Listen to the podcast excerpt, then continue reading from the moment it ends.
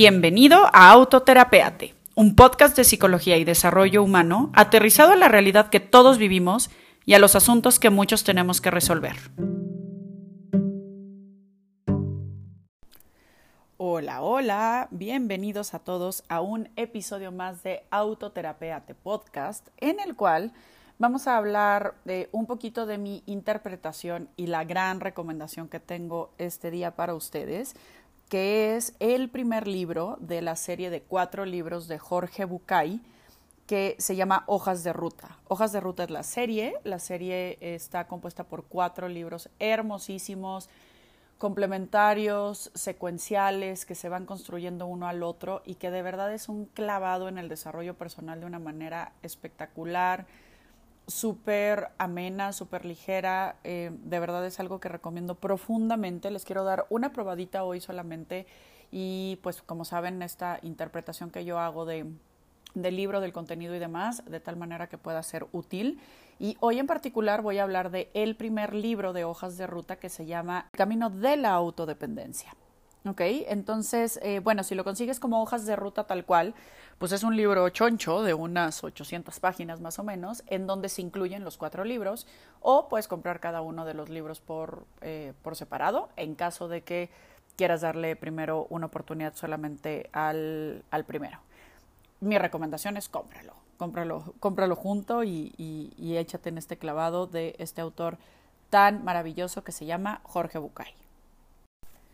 Te platico un poquito, Jorge Bucay es médico y psicoterapeuta gestáltico. La gestalt es una corriente de la psicología humanista que si ya has escuchado episodios anteriores sabrás que la, la corriente humanista tiene esta tendencia y enfoque al aquí y a la hora y a partir de aquí que viene en tu vida es un poco menos eh, enfocada en el pasado, en, el desarrollo de la persona, etcétera, sino en cómo estás viviendo actualmente. Eventualmente tendremos eh, algunos invitados que nos van a hablar de Gestalt de una manera más profunda, pero algo que hace la teoría Gestalt es ponerle mucha atención a las emociones y ponerle mucha atención a la figura y al fondo. ¿A qué se refiere esto? Seguramente alguna vez has visto estas imágenes en donde depende de qué veas, si ves, por ejemplo, esta, esta imagen típica donde hay dos caras viéndose de perfil, pero si lo ves de cierta manera puedes ver un jarrón en medio de ambas caras. Entonces, dependiendo desde dónde mires esta imagen, pues es lo que, lo que vas a notar. Y algo a lo que le hace énfasis la, teoría gestáltica es que esto que ponemos como figura y como fondo es lo que, a lo que le ponemos más atención y lo que decidimos que sea secundario.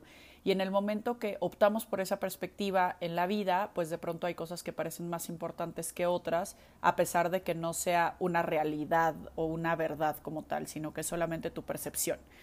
Entonces, bueno, Jorge es, es, gestáltico y dice que tiene una amplia cultura sobre mitos antiguos y una innegable sabiduría derivada de su propia vida.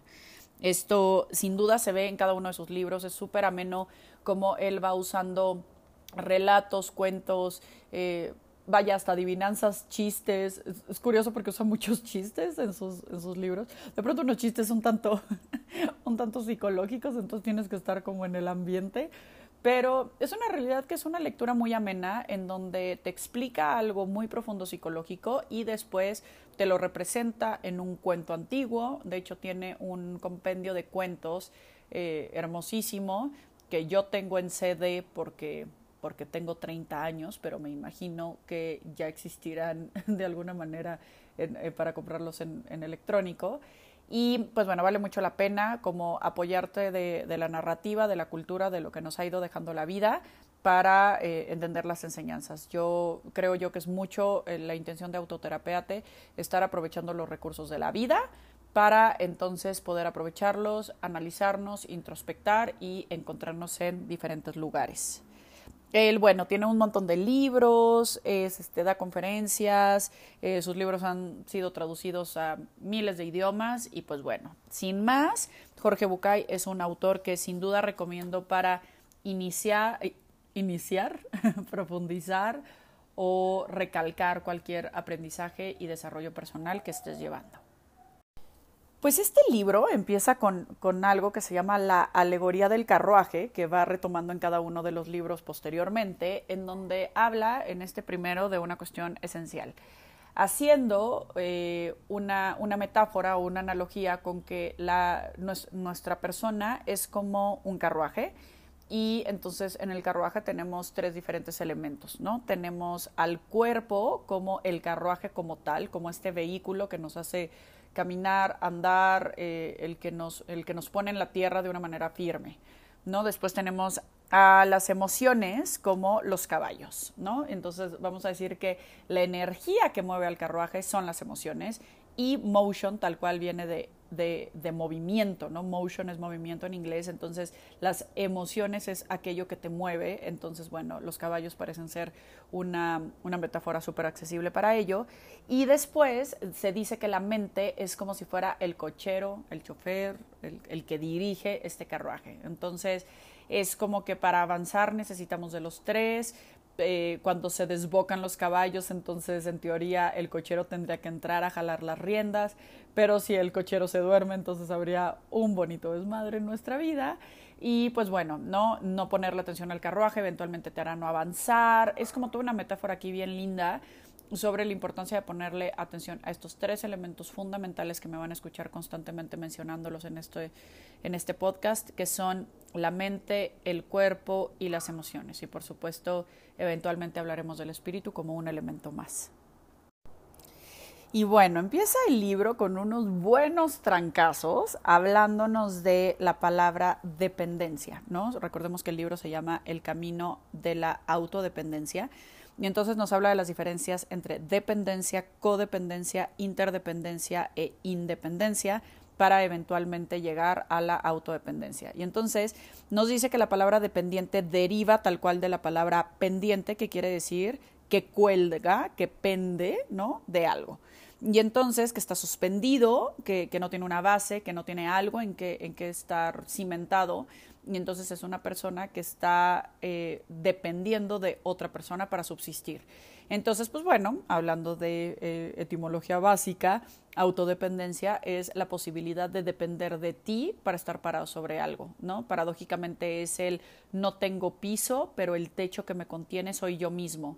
Y entonces se habla de como todas estas diferencias en cuanto a cuando eres realmente dependiente, que te cuelgas del otro, que vives eh, esperando que otra persona te confirme quién eres, eh, te, asegure que todo va a estar bien, que estás dependiendo, por ejemplo, de algún apego físico o económico o incluso de alguna nomenclatura o alguna situación de estatus en donde estás buscando rectificar quién eres a partir de un puesto jerárquico en una organización, de la marca de tu coche, del tamaño de tu cintura, de un montón de cosas que se vuelve pues bien complejo mantener a lo largo de la vida y cuando nos perdemos en que esa persona que somos es esa persona dependiendo de lo que tenemos, ¿no? Hay un libro maravilloso del cual hablaremos eventualmente de Eric Fromm que se llama Tener o Ser y es este rollo de la cultura que nos invita a estar sumándole características a nuestra persona sin entender el valor de la persona en sí simplemente por existir. Lo grueso aquí de esto es que las mayores y más profundas dependencias no se dan eh, solamente en cuestiones físicas, en donde podrías hacer un ejercicio tangible, decir, lo suelto y listo, se acabó, aunque no es nada fácil, también debo decirlo. Em, es una realidad que los mayores apegos son a personas, ¿no? A personas y a situaciones de nosotros mismos que nos confirman que somos quienes nos hemos venido contando que somos. Soy súper buena onda, entonces esta cuestión de de pronto que me digan que tengo que poner límites va en contra de aquello a lo que estoy apegado que digo que soy. Eh, soy hija de, esposa de, eh, esta persona siempre me acompaña, esta persona siempre me resuelve. Hay todo un reto ahí en términos de dependencia y pues bueno, creo que una manera en la que se va desarrollando súper amigablemente este libro es en ayudarte a entender y a reforzarte que realmente no dependes de nadie y que tampoco puedes eh, desvincularte de la sociedad y del contexto em, naturalmente de encuentro que tenemos, ¿no? Eso nos va a llevar eventualmente al libro 2 que se llama El Camino hacia el Encuentro y que tiene que ver con este impacto de las relaciones que vamos generando. Es decir, vamos construyendo desde el paso uno, que es el me hago cargo de lo que yo necesito, para eventualmente llegar al paso dos, que es me hago cargo de las relaciones que genero. Dicho esto, entonces, en el momento que me hago cargo de lo que necesito, hay un ejemplo que honestamente no recuerdo si lo pone tal cual el libro, pero yo lo, recuerdo mucho eh, motivado por la lectura del libro, que fue este momento en donde de pronto yo me necesito necesitada, yo me encuentro necesitada de un apapacho, ¿no? Y entonces al, al descubrirme necesitada de un apapacho, ¿Qué pasa? Pues que volteo y veo a mi esposo y entonces abro los brazos y espero el apapacho. Pero ¿qué pasa? Que yo no sé cómo esté mi esposo en ese momento, qué necesite, en qué rollo personal él mismo esté. Y entonces pues tenemos una probabilidad de que el apapacho no sea el que yo estoy esperando o el que yo estoy buscando, ¿no? Entonces, en una relación, vamos a decir, de codependencia, entraría una especie de manipulación, ¿no? Un que poca, yo quiero que me abraces y tú ni me ves y soy ignorada por ti y entonces empezamos a jugar estos roles de víctima y en donde el otro controla, etcétera, y entonces todo esto se vuelve una cuestión en donde ya no se está dando un apapacho genuino y auténtico, sino eh, provocado por una manipulación. ¿Qué propone la autodependencia? Entonces, joderse y no tener el apapacho, no. Propone entonces decir, a ver, si yo necesito un apapacho, ¿en dónde más lo puedo encontrar? Entonces busco a otra persona o a otra circunstancia que me brinde un apapacho. De pronto no es solamente el apapacho de otra persona, sino el apapacho que me doy a mí misma. Estoy diciendo la palabra apapacho mucho, pero no me he trabado, así que lo voy a, voy a continuar con ella. Entonces, de pronto ese apapacho puede ser un té, puede ser dormirme temprano, puede ser, eh, no sé, comprarme algo, puede ser recurrir a, otra persona distinta para que me abrace, puede ser reírme un rato y puedo seguir y seguir y seguir. Cuando nos damos cuenta que estamos generando un grado de codependencia o de dependencia, cuando la fuente que, que cubre, que, que, que gratifica, vamos a decir, eso que estás buscando, siempre es la misma y quieres que sea la misma. Entonces ahí estamos hablando de un apego, de una posibilidad tóxica, incluso de alguna adicción. Porque está padre comprarte algo porque tienes ganas de, reconocer tu esfuerzo, tu trabajo, etcétera. Adelante. Ahora, la única manera que encuentras de reconocer tu trabajo y tu esfuerzo es comprando, eh, nos empezamos a meter en un tema que no tiene llenadera, ¿no? Y así lo mismo con personas y con circunstancias. Y bueno, nos metemos a un tema verdaderamente complejo en donde él tiene esta frase ultra categórica y fuerte que dice, el codependiente no ama, él necesita, él reclama, él depende, pero no ama. Cosa que les sé decir que rompe por completo con todos los estatutos sociales preconcebidos que tenemos con respecto al amor de pareja incluso con el amor eh, de, maternidad, con, con, muchos amores, ¿no? Eh, por años en películas, en, en, canciones, en comentarios, culturalmente hablando, el amor es aguanta, el amor es eh, tú puedes, este, cede, eh, deja que el otro haga, no puedo vivir sin ti. Y bueno, podríamos ahorita calcular una serie de canciones y de películas en donde de verdad son pocas en las que se ve un amor sano. Un amor sano en donde son dos individuos que se encuentran y suman en lugar de quererse completar y, es como que llega tu mitad y la mía. Bueno, simplemente la frase de mi media naranja, pues ya está hablando de que estás incompleto. Y todas estas ideas creo yo que, que, que bendito Dios. Van eh, evolucionando, cambiando, se habla un poco más de estas cosas, pero por supuesto depende de los insumos que tengas a tu, a tu alcance. ¿A qué voy con esto? Eh, personalmente mi cuenta de Instagram te he de decir que está compuesta ¿no? con ciertos porcentajes, algo de yoga, algo de, de niños, ¿no? algo de chisme y mucho de desarrollo personal. Me encanta seguir a colegas, maestros, amigos este, y personas que me parecen absolutamente aspiracionales, como por supuesto Jorge Bucay, al que eventualmente entrevistaré. Y me parece eh, que, bueno, dependiendo de esos insumos que tengamos, pues es donde sentimos más a la mano esta clase de información o no. ¿No? Porque también me toca toparme con una cantidad de contenido súper tóxico, súper agresivo en muchas instancias que te puede llegar a generar una sensación de desvalorización mayor. Entonces, pues bueno, em, lo, lo, que, lo que está interesante de esta parte es entender que cuando tú descubres que esta persona que te cela, te controla, te juzga, te, manipula y hace que rompas con tu autenticidad. Y híjole, ahorita que lo dije, la de verdad que lo pongo entre comillas, porque nadie hace que tú hagas nada. digamos que genera las palabras para que tú te veas motivado para cambiar eso, pero en realidad nadie te hace hacer nada ni a tehuacanazos. Al final hay una decisión formal eh, y personal frente a esto. Por supuesto, mientras la situación es más apremiante, se vuelve más complejo, pero insisto en esta libertad de la persona. Regresando al punto, ¿no? Cuando una persona manipula las circunstancias de tal manera que tú te sientes obligado y decides y optas por romper con tu autenticidad, em, pues se vuelve una relación tóxica en donde eventualmente esto va a tronar, si no es que ya tronó, ¿no? Aquí viene una parte de límites y hablaremos de ello.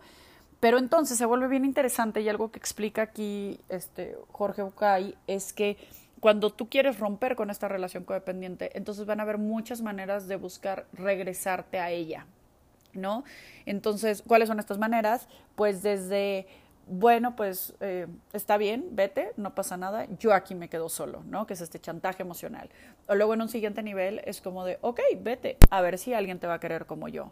Y entonces empezamos a hablar de, de, de amenazas, ¿no? O luego, está bien, vete, pero es una realidad que te voy a necesitar o que tú me vas a necesitar a mí. Y entonces el gancho viene desde esta parte de sin mí no puedes vivir.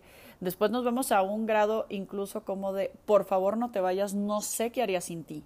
¿No? Y entonces ya es esta manipulación de chantaje, pero activa, en donde la persona pide que por favor no se vayan, ¿no? Entonces se vuelve muy fuerte hasta que llegamos a una parte de amenaza mucho más agresiva en términos de odio, de infringir miedo y todas estas cosas. Entonces, bueno, eh, claro que pensar en este escenario tan terrible de amenazas con respecto a cosas delicadas es lo que de pronto nos mantiene em, como hiper cerrados a la posibilidad de desvincularnos de una persona que es tóxica, pero yo les diría que siempre hay redes de apoyo y maneras de lograr saltar de, de ese hoyo antes de que las cosas se pongan peor.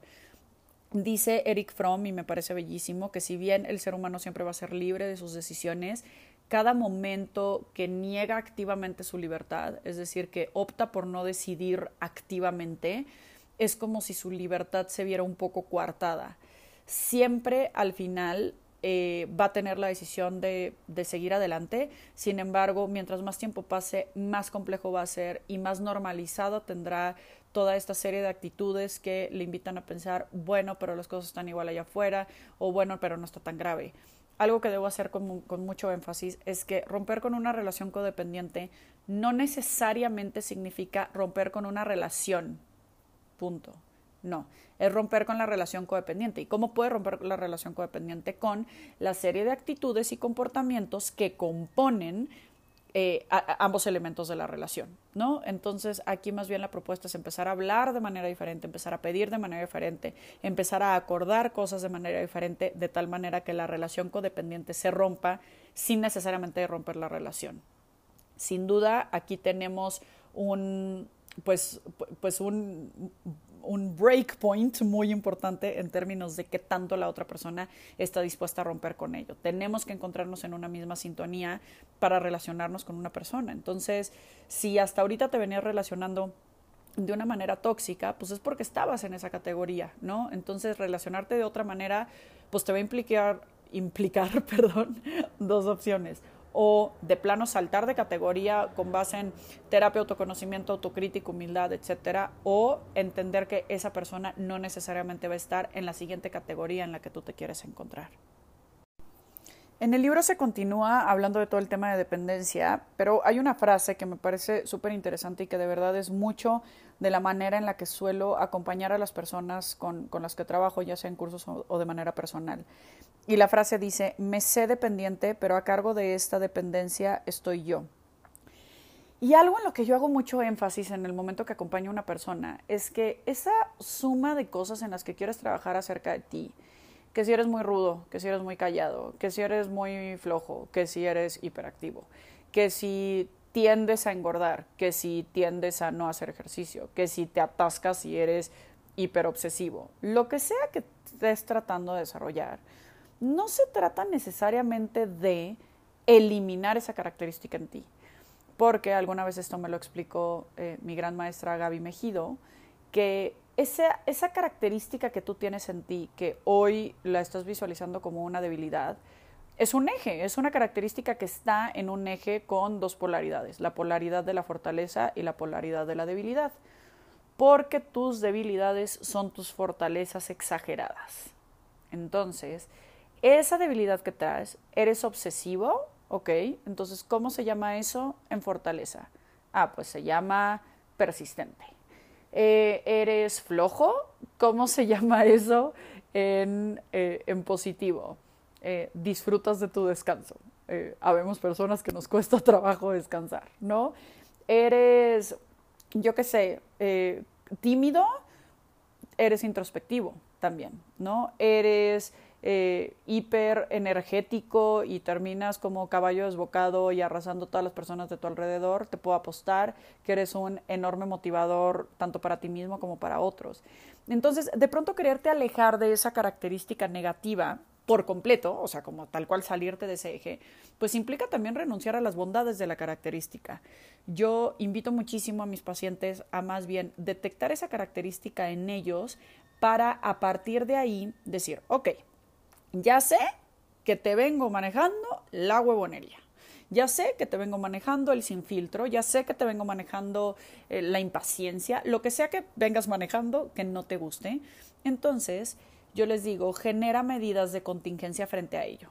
Si ya sé que soy flojísimo para hacer ejercicio, porfa, contrátate un entrenador y trata de hacerlo de la mejor manera porque comprometido con otro, seguro lo vas a lograr mejor. Si eres una persona que no pone filtros, por favor, trae una pelota antiestrés ante situaciones difíciles y pídele a la persona enfrente que te detenga cuando estés siendo agresivo. Em, si eres una persona que come despiadadamente, no compres en Sams. o bueno, no compres donas en Sams, compra jitomates en Sams, eso sí. Pero es como esta cuestión de, claro, mientras tengas a la mano ese antojo en el que el anzuelo de tu vida se clava, claro que vas a caer en él. Y está bien. Y caer en él implica darte cuenta de la posibilidad de salir de él. Hace poquito leí en la especialidad una frase que me fascinó y que decía que para lograr un mayor autocontrol hay que detectar los momentos cuando lo perdemos. Fíjense qué bonito. Para generar más autocontrol hay que detectar los momentos cuando lo perdemos. Entonces, no es estarme controlando, es darme cuenta que me genera descontrol para a partir de ahí decir, a ver, ¿cómo, cómo cierro filas aquí conmigo y mis cuates imaginarios para entonces lograr no caer en el mismo bache 400 veces? En resumen, em, esta parte de me vuelvo dependiente, pero yo estoy a cargo de esa dependencia, es como entiendo lo que necesito, hago solicitudes, eh, expreso necesidades y entiendo que el otro está muy en su derecho de decir que sí, decir que no, decir que sí, pero no de la manera en la que yo esperaba, o de plano decir, no es conmigo, carnal, vete con alguien más. A ver, amigos, ahí les van algunas frases que creo yo que tienen mucho punch para que se les antoje leer el libro. Dice, la autodependencia significa contestarse las tres preguntas existenciales básicas. ¿Quién soy? ¿A dónde voy? ¿Y con quién? Pero contestarlas en ese orden. Cuidado con tratar de decidir a dónde voy según con quién estoy. Cuidado con definir quién soy a partir de quién me acompaña. Wow, ¿no? Es como la persona que está pensando más en quién lo acompaña se puede ver vista en una situación codependiente. La persona que está eh, decidiendo a dónde va, dependiendo a dónde va otra persona, pues está colgada del plan de vida de alguien más. Entonces, ahí hay un buen reto. Otra que dice individuo quiere decir indiviso. Alude a la unidad que cada uno de nosotros es, pero también quiere decir único en el sentido de especial. Hace poco escuchaba a Daniel Javif diciendo, eres único, pero no eres el único. Entonces, bueno, esto es la paradoja de la vida en donde eres súper especial y al mismo tiempo eres un punto en el, universo y nada. Me dejó pensando la frase. Eh, dice, el proceso de crecimiento implica la toma de conciencia de la interacción entre el temperamento y la realidad para transformar mi manera de ser en una manera particular de ser, en una manera individual de ser. Es decir, hay teorías, hay postulados, hay obras este, literarias, etcétera, que nos ayudan a categorizarnos, encontrarnos. Y de verdad esto puede ser tan amplio desde el zodiaco, numerología, enneagrama, eh, teorías de personalidad, desde las más complejas hasta las más simples. No importa, aquí el caso es detenerte a pensar que por más que quepas en cierta categoría, tu proceso de crecimiento o esta voluntad de crecimiento continuo, de desarrollo, de, dirían los humanistas, de autorrealización y de autoactualización, implica un proceso de darme cuenta que soy esta persona, pero que al mismo tiempo está en mis manos hacer única esa persona que soy.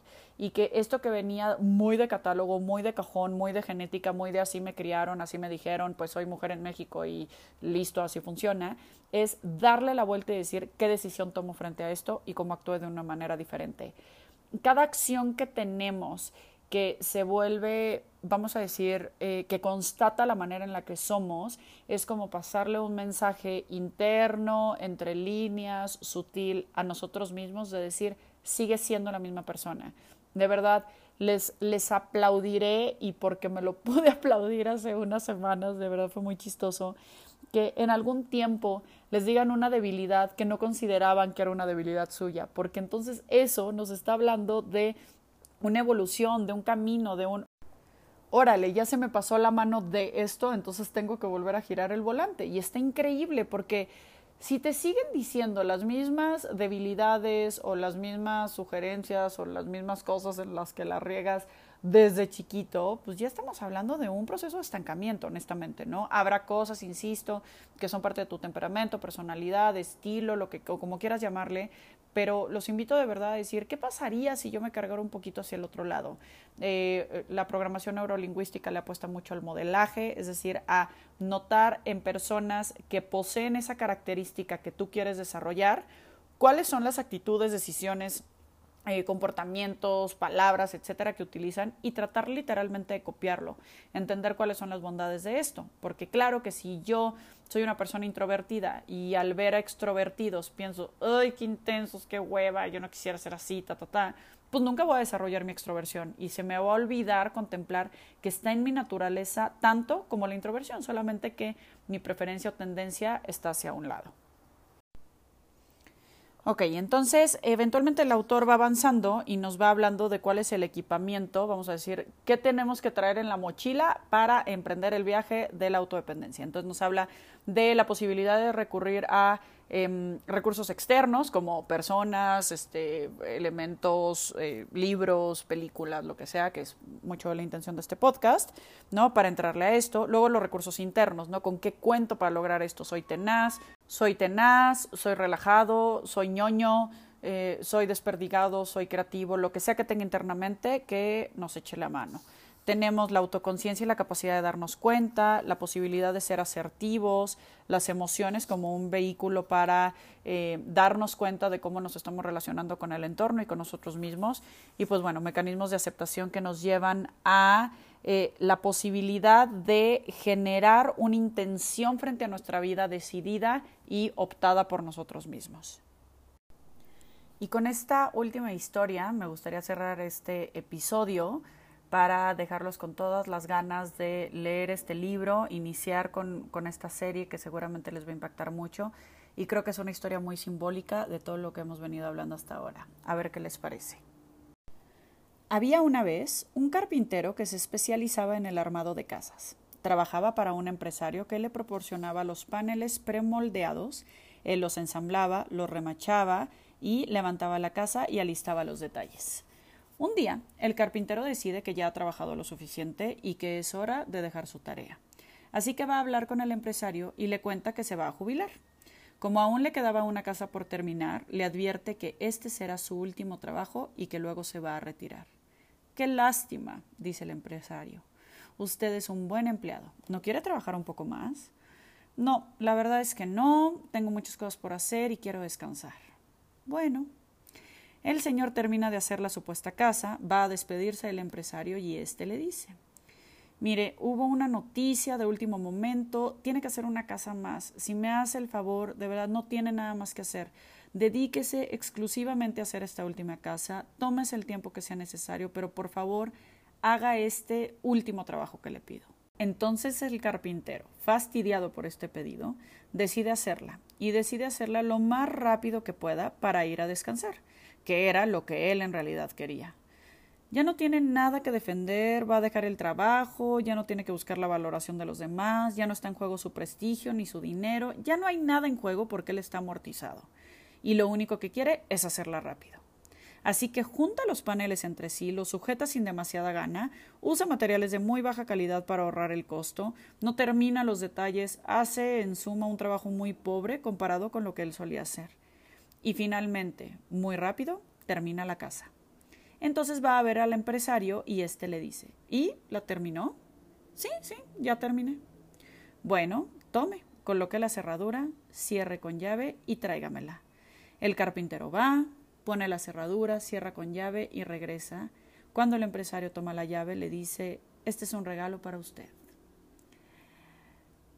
De pronto no nos damos cuenta que estos esfuerzos que estamos dando no los damos para alguien más ni por alguien más, los estamos dando para construir nuestra propia vida, para construir nuestro propio autoconcepto, Em, la relación que tenemos con otras personas va a partir de lo que estamos construyendo todos los días dentro de nosotros. Entonces, bueno, con esta última historia les dejo, espero, todo el antojo y todo el, la inquietud de iniciar con Hojas de Ruta de Jorge Bucay, un libro que recomiendo profundamente a mis pacientes, a mis amigos y a todos los que me rodean. Gracias por acompañarme en un episodio más de Autoterapéate. Que tengas un hermoso día, una hermosa noche, una hermosa vida.